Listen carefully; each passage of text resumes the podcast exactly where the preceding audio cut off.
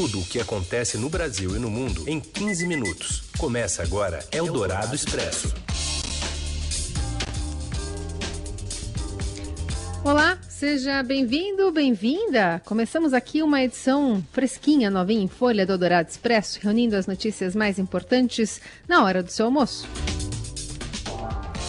Primeiro aqui pelo rádio no FM 107,3 da Eldorado e já já, assim que acabar o programa, vira podcast numa parceria com o Estadão para você ouvir do jeito que quiser, na hora em que quiser. Seguimos cada um na sua casa, eu em São Paulo, Carolina Ercolim, Raíssen Abac, direto de Mogi da casa dele, apresentando para você a partir de agora os destaques dessa edição de quarta-feira, dia 17 de junho. Após ações do Supremo Tribunal Federal contra aliados do governo, Jair Bolsonaro diz a apoiadores que está chegando a hora de colocar tudo em seu devido lugar. Em julgamento no Supremo Tribunal Federal sobre o inquérito das fake news, Alexandre de Moraes diz que ameaçar ministro da Corte não é liberdade de expressão, é bandidagem. E ainda os dados atualizados da pandemia de coronavírus no Brasil e o início da retomada do futebol com o relaxamento da quarentena. É o Dourado Expresso. Tudo o que acontece no Brasil e no mundo em 15 minutos. Após dizer ontem que tomará medidas legais para proteger a Constituição, o presidente Bolsonaro voltou a dizer hoje que considera ter havido abusos da ordem do STF, do Supremo Tribunal Federal. Isso em referência à quebra do sigilo bancário de 10 deputados e um senador aliados do seu governo. O presidente Bolsonaro teve essa conversa então com apoiadores lá no Palácio da Alvorada e acabou dizendo que está fazendo o que deve ser feito e não será o primeiro a chutar o pau da barraca. Não devo nada para ninguém do que tô... Tem gente que nasceu 40 anos depois do que eu vivi e quer dizer como devo governar o Brasil. Tá? Eu estou fazendo exatamente o que tem que ser feito. Eu não vou ser o primeiro a chutar o pau da barraca. Eles estão abusando. Tá? Isso está olhos vistos. Mas o que a gente o quer ocorrido, pedir socorro, o ocorrido no dia de ontem, o dia de hoje, quebrando sigilo parlamentar, não tem, não tem história nenhuma visto num, numa democracia o mais, o mais frágil que ela seja. Então está chegando a hora de tudo ser colocado em devido lugar.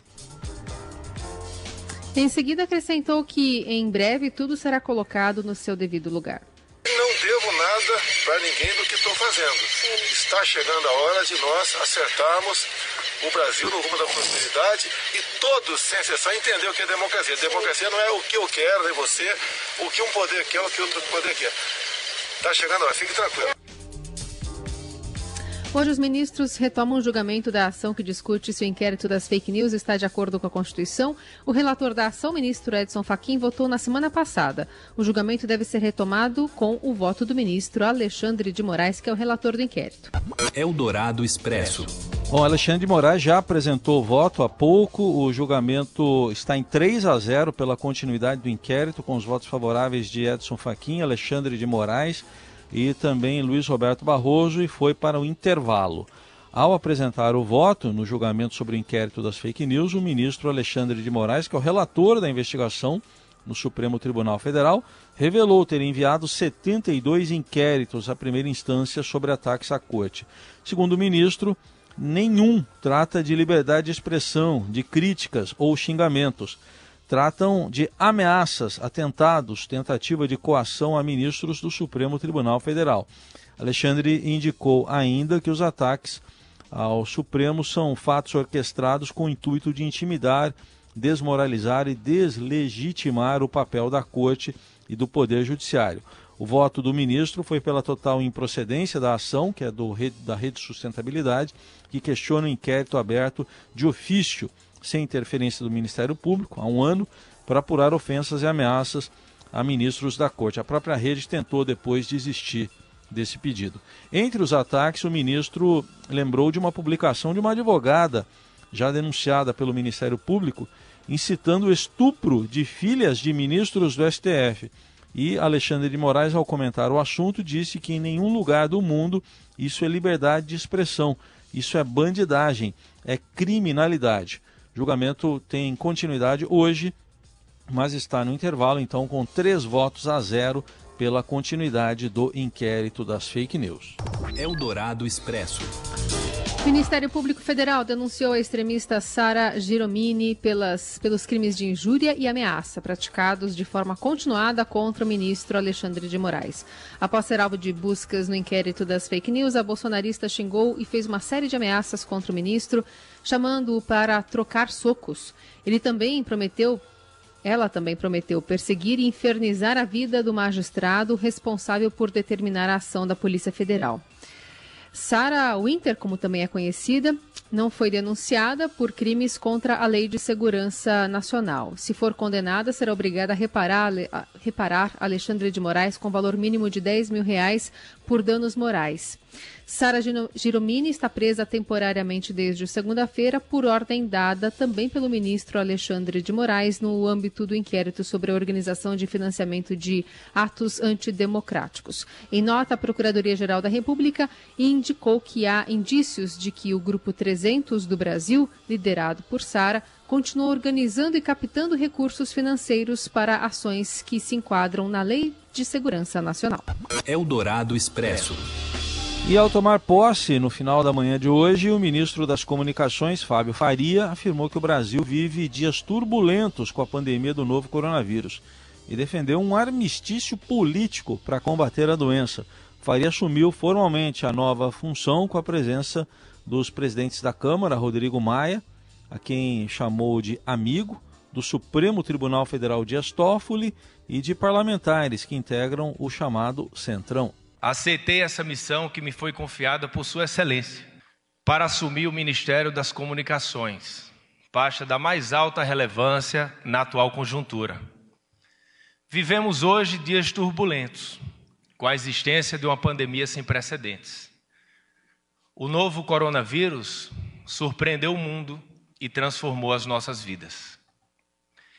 Ele modificou nossos hábitos, nossas relações com os amigos e até mesmo com as nossas famílias. Impactou fortemente a economia no mundo e afetou o nosso Brasil, que já se recuperava, ministro Paulo Guedes, com as medidas implementadas pelo atual governo e com o apoio do Congresso Nacional. Os efeitos da pandemia transformaram as relações interpessoais e a comunicação Há então a posse que foi conduzida pelo presidente Jair Bolsonaro, que deu posse então aí ao ministro, novo ministro das Comunicações. Agora chamou atenção que entre os convidados estavam vários ministros de Estado, mas não o da Educação. Abraham Weintraub, que se envolveu recentemente em episódios polêmicos e de confronto com o Supremo nas últimas semanas. O novo ministro, Fábio Faria, priorizou a pandemia da Covid-19 cuja condução do governo tem sido alvo de críticas, e falou na necessidade de netos ficarem distantes dos avós, uma das práticas recomendadas de isolamento social. Ele também mencionou o ensino à distância para defender a importância do processo de inclusão digital, andar a passos largos na sua gestão no Ministério das Comunicações. E o novo ministro também enalteceu o presidente Bolsonaro ao dizer que ele foi um inovador na comunicação direta ao falar com a população por meio das redes sociais. Agora, Faria será responsável também pela Secretaria Especial de Comunicação, a SECOM, do governo. Eldorado Expresso. O governo deve adiar a suspensão de contratos e redução de jornada e salário. Quem está acompanhando isso no Congresso é o Daniel Vetterman. Tudo bem, Daniel? Boa tarde. Boa tarde, Carol. Boa tarde, Heisen. O Congresso já deu o aval para o governo adiar esses prazos. E a equipe econômica prepara um decreto, uma decisão do Executivo Federal para autorizar as empresas do país a prorrogarem por mais 30 dias o prazo de suspensão, ou melhor, por 60 dias, o prazo de suspensão dos contratos de trabalho e, por mais 30 dias, aquele prazo de redução de jornadas e salários em função da queda na atividade econômica com a pandemia de Covid-19. A medida provisória assinada pelo presidente Jair Bolsonaro em abril, a MP 936, já foi aprovada na Câmara e no Senado e agora vai seguir para a sanção do presidente Jair Bolsonaro, já que houve alterações. E a expectativa é que após a sanção do presidente, nesse texto, o governo edite um decreto para permitir um tempo maior dessas medidas excepcionais que foram tomadas pelo governo para aliviar os efeitos da crise. Eldorado Expresso. E de olho nas eleições, na, também na pandemia, né, a pandemia, aliás, de olho nas eleições, a pandemia pode ser uma oportunidade para São Paulo discutir e implantar mudanças estruturais de mobilidade urbana, com estímulo ao uso de bicicleta e percursos a pé. A avaliação é do assessor de mobilização da Rede Nossa São Paulo, Igor Pantoja. Em entrevista ao jornal Eldorado, mestre em planejamento urbano e regional, avalia que a demanda deve entrar nas propostas de candidatos às eleições de 2020. Segundo Pantoja, a capital paulista ficou devendo na área de promoção de mobilidade ativa com a não ampliação do sistema cicloviário, além da suspensão de programas de rotas provisórias. O especialista lista as ações que podem servir de impulso para a capital incentivar o uso do veículo de transporte mais seguro em tempos de coronavírus. Mudar a forma de planejamento para estimular a descentralização. Um segundo ponto mais concreto, né, eu acho que é, observando essas medidas da Europa e até alguns exemplos de cidades que já eram cidades mais amigáveis para as pessoas caminharem e andarem de bicicleta, é por exemplo, a construção de rotas seguras para bicicleta para além da infraestrutura cicloviária em si. E que eu acho que também é muito pouco valorizado e até nossa pesquisa lá na rede né, de sobre pedestre mostrava que o principal problema identificado pela, pelo pedestre é o buraco na calçada. Você qualificar a calçada e, e por conta dessa pandemia também você ampliar as calçadas, garantir que as pessoas consigam caminhar de maneira segura e até com algum distanciamento, né, eventualmente, eu acho que são dois pontos muito concretos e muito relativamente fáceis de promover, né, que promovem a mobilidade ativa. E segundo o levantamento da Rede Nossa São Paulo, em parceria com o IBOP, 38% dos entrevistados pretendem se deslocar mais a pé depois que a pandemia passar e o isolamento não for mais necessário. E 20% pretendem usar mais a bicicleta no dia a dia. Por outro lado, 26% pretendem usar menos o ônibus e 24% querem diminuir o uso de trem e metrô nos deslocamentos cotidianos. Segundo Igor Pantoja, exemplos do exterior podem inspirar ações. A Itália, por exemplo, aplicará 120 milhões de euros na mobilidade sustentável em 2020, incluindo o bônus para a compra de bicicletas e veículos elétricos de micromobilidade. O incentivo é uma estratégia para reduzir aglomerações e o uso do transporte público na mobilidade urbana em cidades com mais de 50 mil habitantes e capitais regionais, além de municípios de regiões metropolitanas. A medida também serve como apoio à indústria nacional do ciclismo. A Itália é o segundo maior produtor mundial de bicicletas. A França segue na mesma direção. Sobre o fortalecimento, da prática do home office, o especialista Igor Pantoja lembra que o Brasil tem restrições que ainda impedem o avanço da discussão por aqui e citou que a internet é um gargalo. Eldorado Expresso. Quando forem retomadas, as aulas presenciais nas escolas terão menos alunos por sala e só atividades individuais, nada de trabalhos em grupo. Haverá rodízio entre estudantes em sala e em casa, com continuidade das atividades online.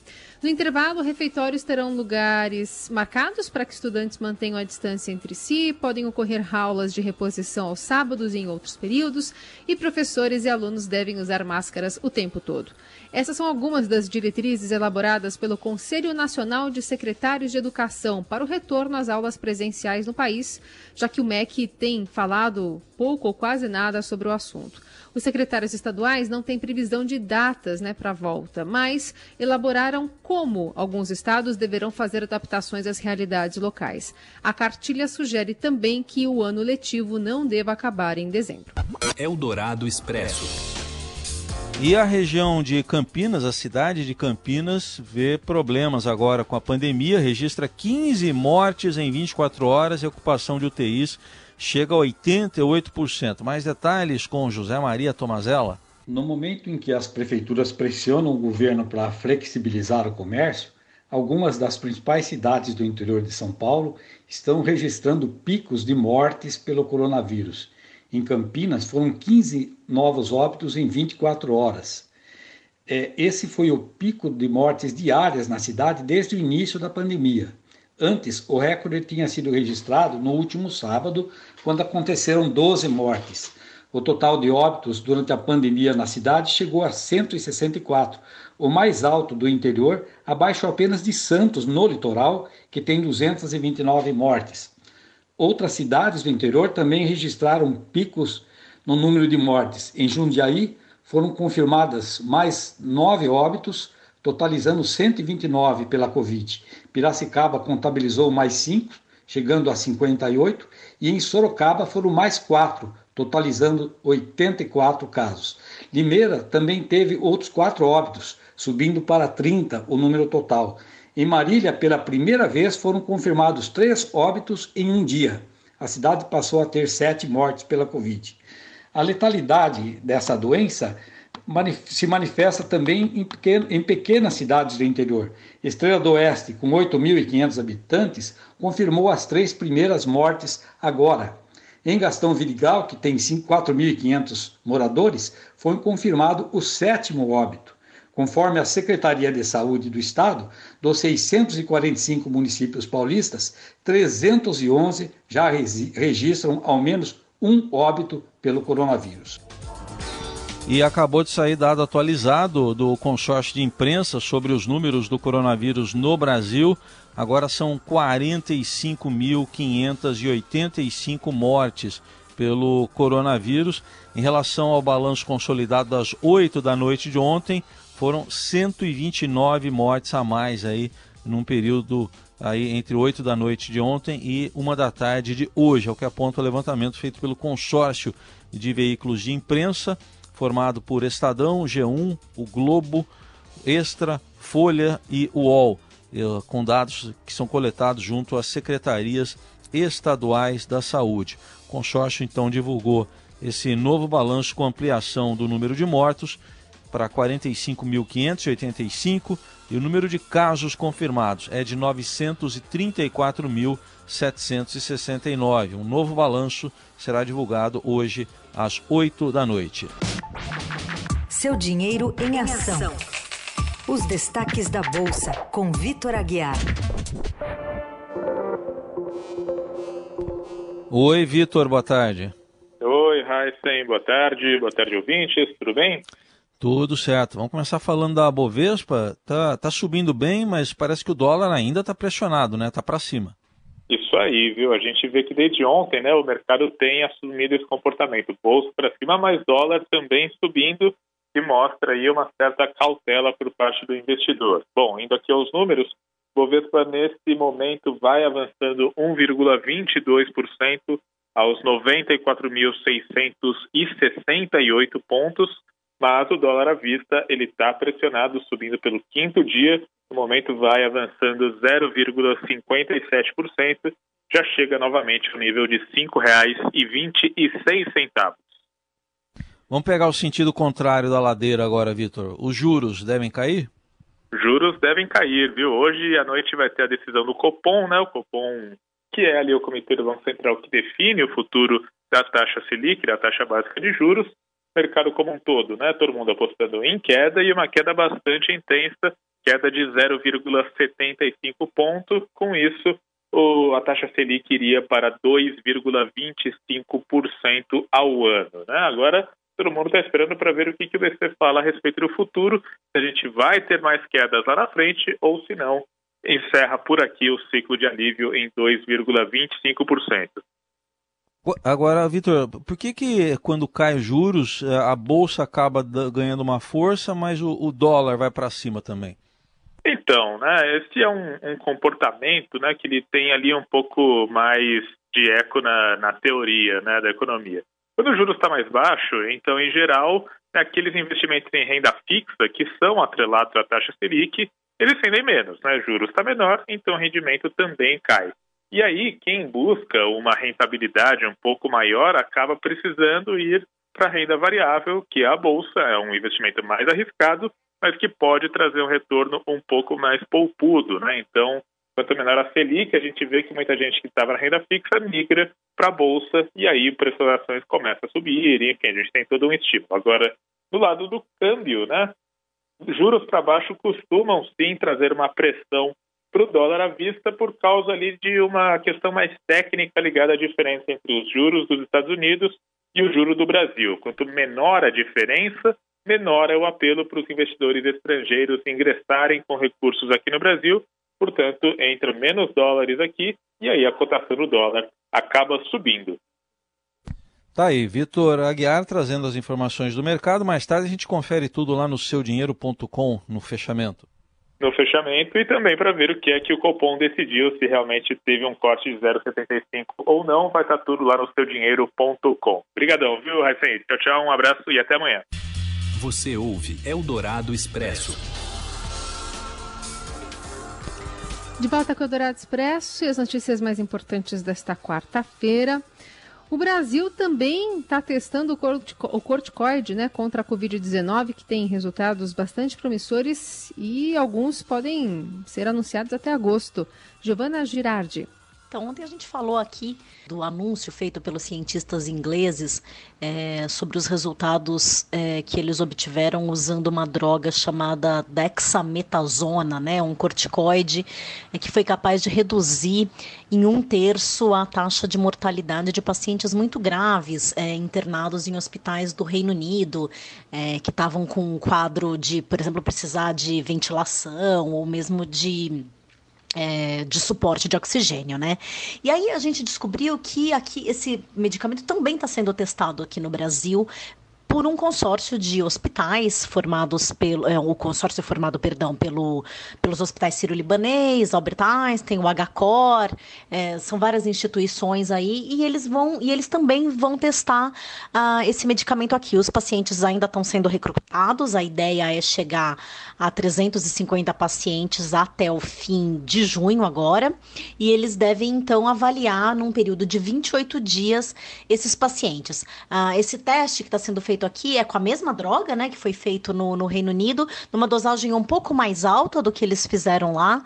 E a ideia é ver também se, enfim, se os resultados são similares aos que eles obtiveram lá. Tem um detalhe, né, pessoal, que esse, esse anúncio que foi feito ontem pelos ingleses foi feito só é, numa, no, no, num comunicado à imprensa. É, os resultados mesmo, científicos, detalhados, ainda não foram publicados em nenhuma revista científica. Então a gente ainda não tem certeza, nem a gente, nem a comunidade científica, é, certinho, né, de como foram esses resultados, tal, que é, merece aí uma atenção, um cuidado, vamos ver a hora que isso chegar. E aí, ao mesmo tempo, então, esse, esse estudo está sendo feito aqui no Brasil também, é, com essa expectativa aí de que possa também é, trazer resultados positivos, o que aumentaria, né, o conhecimento é, sobre, sobre a medicação, podendo instruir é, políticas públicas ou é, orientar né, que hospitais, por exemplo, comecem a usar é, em pacientes graves que estão internados. Mas isso é ainda né, uma possibilidade. O Reino Unido, com base no que os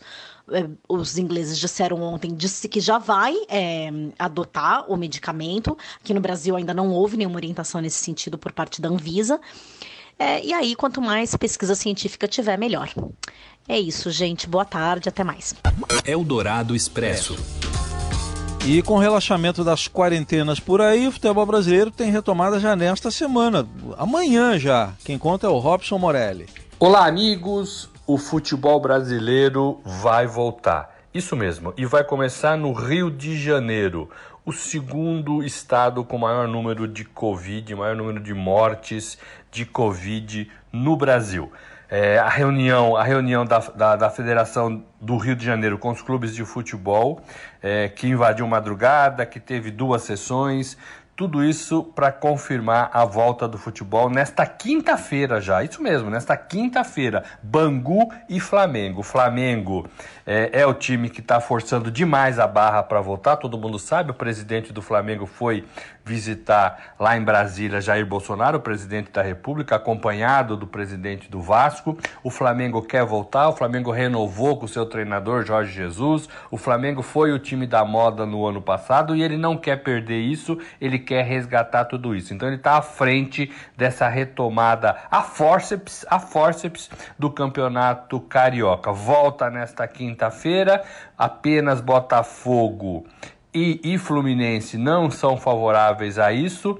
Ainda vai dar confusão, porque eles não, eles não prometeram colocar os seus times em campo é, nas datas marcadas, provavelmente segunda-feira, quando jogariam. Então vai ter confusão, vai ter embrólio, vai ter muita discussão ainda. Mas o pessoal do Rio de Janeiro, a federação, o, o, a prefeitura, o governador, todos eles são favoráveis à volta do futebol. Lá abriu novamente, lá o comércio está parcialmente é, é, sendo é, retomado e o futebol entra aí nesse bolo, né? Para voltar às suas atividades. Rio de Janeiro já treinava, né, desde duas semanas, diferentemente de alguns outros estados. Estados, São Paulo, por exemplo, não treina ainda, ainda treina, os jogadores treinam em casa, mas o Rio de Janeiro vai ser o primeiro estado brasileiro a começar a retomar o futebol. Santa Catarina estava previsto para o dia 8 de julho é, o Rio de Janeiro antecipa isso. Vamos ver como é que vai ser isso. Vai ser sem torcida.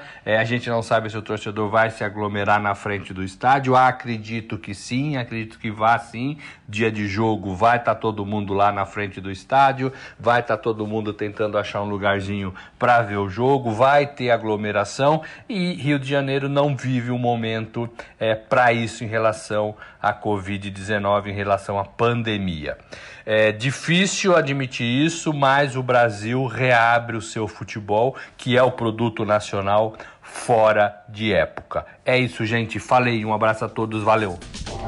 E anunciada há pouco também pelo governador de São Paulo, João Dória, a liberação do, para a volta aos treinos dos times da Série A de São Paulo a partir do dia 1 de julho. A informação tinha sido antecipada já hoje pelo Estadão. Entre as medidas uh, anunciadas deverão ser adotadas aí as seguintes: uh, testes regulares dos jogadores e comissão técnica, limitação de pessoas nos treinamentos, não presença de torcida, uso de máscaras por todos aqueles da comissão técnica que estiverem presentes, assim como medição de temperatura obrigatória de todos, sejam atletas e também não atletas, mas só treinos a partir de 1 de julho. Em relação à volta do futebol, dos jogos, ainda haverá uma definição em fases posteriores em negociação entre o governo do estado e a Federação Paulista de Futebol. Eldorado Expresso.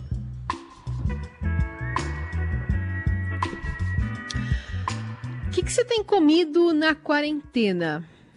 Essa quarta edição de um estudo de impactos socioeconômicos da pandemia no Brasil e no mundo revela que, pelo menos por aqui, o brasileiro tem feito muito mais lanches nesse período. O projeto Convite, que é uma pesquisa de comportamento e teve como foco as mudanças causadas pelo isolamento social na nossa vida, concluiu que 63% dos jovens e adultos estão consumindo chocolates e outros doces em dois dias ou mais por semana. A maioria também tem abusado de embutidos, hambúrgueres, congelados. O consumo de frutas, verduras e legumes caiu 4% após a chegada da pandemia e só é praticado por 33% dos entrevistados. Agora, esses dados são importantes por um motivo. Alguns dos efeitos nocivos desses alimentos ficam ainda mais graves em tempos de Covid, com o enfraquecimento do sistema imunológico e também do sistema nervoso central, que está relacionado principalmente ao equilíbrio emocional de todos nós. Eldorado Expresso. E aí, galera gruvada, galera alta astral, Júnior Gruvador, baixista dançarino. A música que eu vou gruvar é aquele Red Hot Chili Peppers bem nordestino, bem gruvado, alto astral.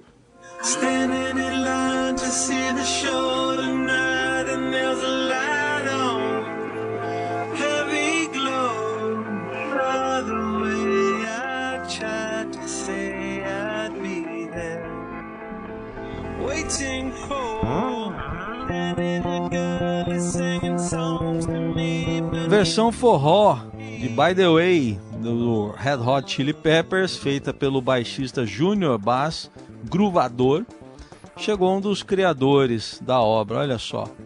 O Flia, integrante da, da banda, fez elogios à performance do brasileiro em uma postagem no Twitter. O músico lá do Red Hot realmente assistiu e ainda comentou: belo, espirituoso e me deixou feliz.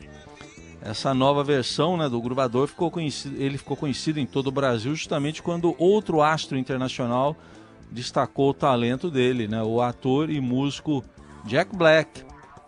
O Jack Black, é, o, que é um roqueiro daqueles também, né? Tem até lá o filme, lá, Escola do Rock. O Black chegou a convidar o baixista para tocar no Rock in Rio em 2019, apresentando a versão forró de Smells Like Teen Spirit do Nirvana. Vamos fazer uma Nirvana aí, bora, vamos gruvar.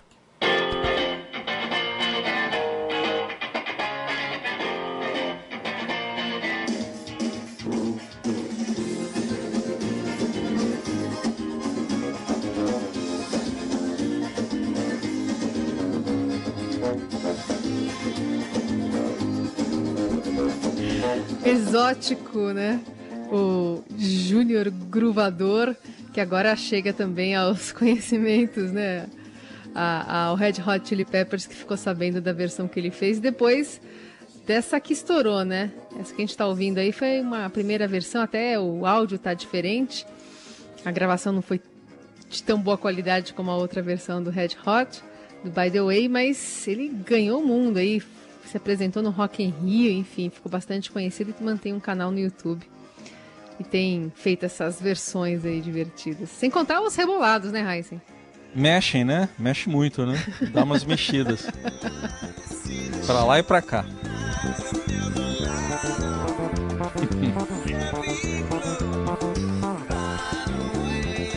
E é com esse groove todo que a gente vai encerrando o Eldorado Expresso de hoje. Uma boa quarta-feira, amanhã tem mais. Valeu, gente. Obrigado pela companhia. Até amanhã.